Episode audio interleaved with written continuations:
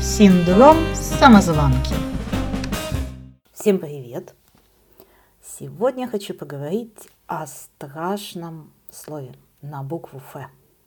Да, о феминизме великом и ужасном. Было время, когда я чувствовала себя самозванкой даже в феминизме. А, я думала, ну, какая я феминистка, какая-то не настоящая. Во-первых, я а, всю свою сознательную жизнь замужем. Во-вторых, я седину закрашиваю. Что за феминистка такая неправильная? Ну, через какое-то время я поняла, что не бывает правильных и неправильных феминисток, и начала понимать практически всех. А, единственное, кого я не понимаю, это тех женщин, которые топят своих же. Неважно, феминистка, не феминистка. Меня очень сильно огорчает, когда женщина набрасывается на женщину. Я понимаю, конечно же, мизогиния – это такая штука, которую выдавливаешь из себя по капле годами и порой всю жизнь, и не всегда получается избавиться от нее. Тем не менее, когда женщина топит женщин, я впадаю в некоторую ярость. А надеюсь, что такого будет все меньше и меньше на моем веку. А еще бывают женщины, у которых образ жизни, мышление очень даже феминистские. Но они отмежеваются от этого слова, от этого явления, как от чего-то нехорошего, некрасивого, и говорят, не-не-не, я не феминистка, что вы. Собственно говоря, я хотела бы поговорить вот именно об этом явлении, которое называется «Вы только не подумайте, что я феминистка». Ну, сейчас расскажу немножко. У меня тут недавно спросили, а не феминистка ли я? Так вот, нет, ну, конечно же, нет, я не феминистка, вы не подумайте. А эта цитата сейчас была, я-то как раз феминистка. Я читала одну женщину, очень интересную, а, читаю ее часто, она потрясающе пишет. И вот она высказалась в том плане, что, конечно же, она не феминистка, как можно о таком подумать. Я частенько встречаю такие фразы у очень многих женщин, которых я знаю, которых я уважаю, которые интересные. Но признаться в том, что они феминистки, им страшно, и они действительно считают, что к феминизму не относятся никаким боком.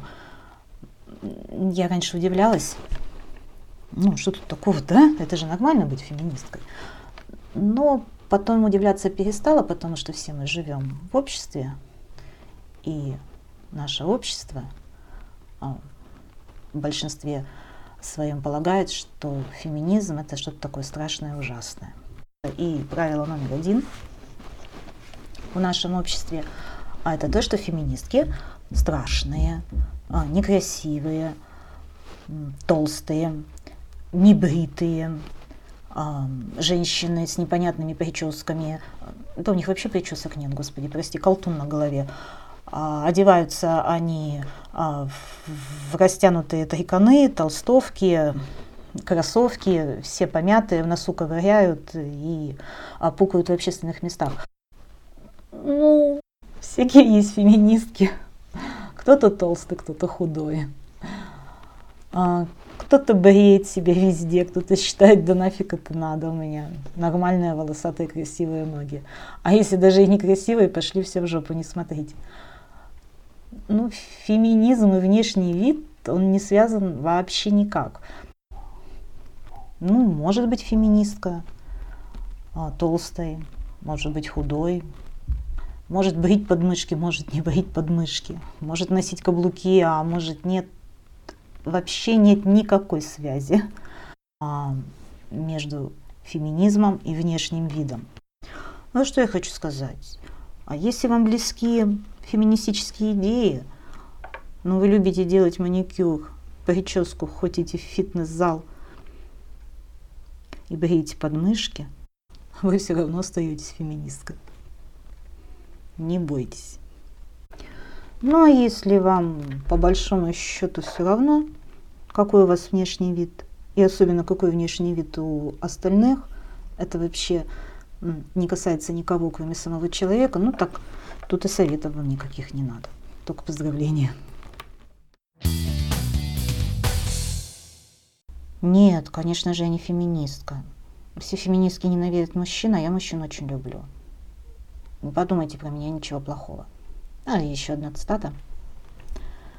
Ну, да, это, наверное, самое распространенное такое заблуждение после, а, естественно, того, что феминистки все страшные небритые. Так вот, на втором месте идет то, что феминистки ненавидят мужчин.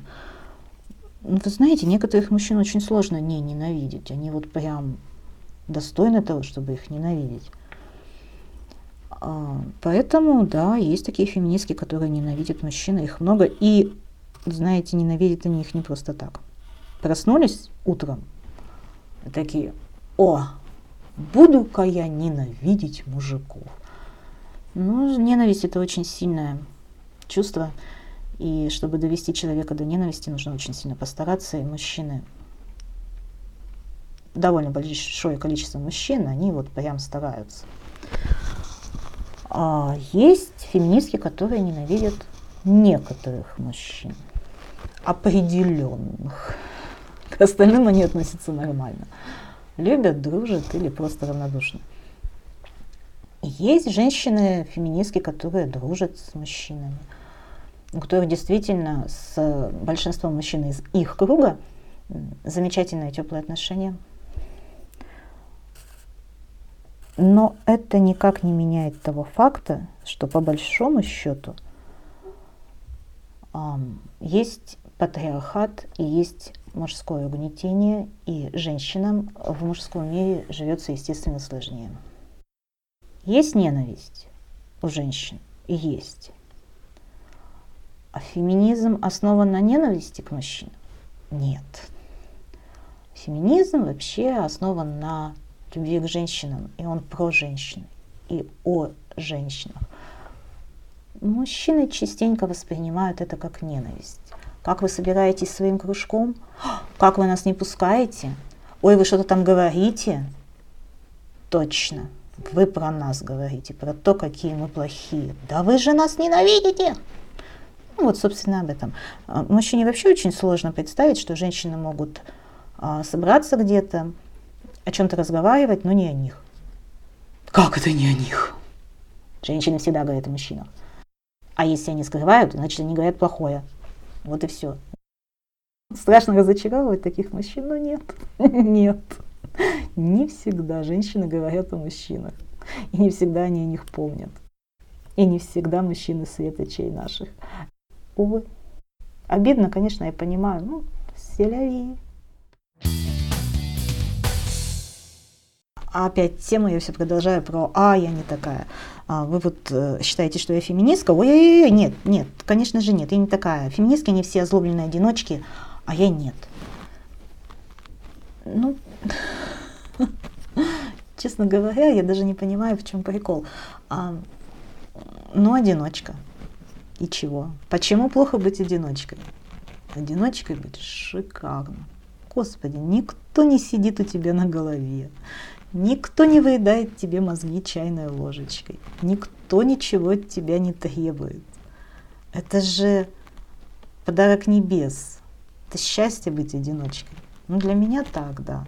Потому что, э, знаете, быть одиночкой гораздо сложнее в обществе, чем не быть ею.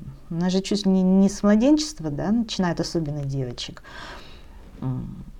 принуждать, говорить о том, что а, брак это обязательно, дети это обязательно. Быть одной это самое жуткое, что может случиться с женщиной. Моей дочери 15 лет, и ее уже спрашивают довольно настойчиво разные родственники и знакомые, есть ли у нее жених. Скоро она, наверное, выйдет замуж и так далее и тому подобное. 15 лет. Ребята, но тем не менее. Замуж, конечно, еще рановато, да, надо хотя бы 18-19 подождать, но жених-то уже должен быть, это что-то как-то ненормально, 15 лет уже. И вот с этого все идет. И одиночка это ужасно. То есть, а, если ты вот ни с кем не живешь, это значит, что ты никому не нужна, никто на тебя не позарился, никто на тебя не взял. Ты вот такой а, бедный, страшненький, облизленький котенок. Все проходят мимо тебя, других красивеньких и нежненьких берут, а тебя такого вот э, непонятного, плешивого и страшно голосящего нет. Мы это не котята. Не надо нас брать. Не надо нас выбирать. Мы сами как-нибудь. Захотим, возьмем. захотим не возьмем. А еще есть такое выражение. Одинокая и с 40 кошками. Слушайте, ну это очень смешно на самом деле. Я имею в виду ревность э, кошкам и котам. Господи, да как же можно сравнивать ласкового мурлыку с домашним боксером, который жрет как Годзилла, пропивает деньги и от которого слова доброго не услышишь.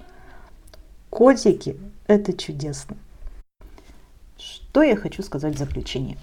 Когда услышите фразу «Ой, да она одинокая, с тремя котами живет», это от зависти. Это все от зависти. Добра и здоровья вашим котикам и вам. Синдром самозванки.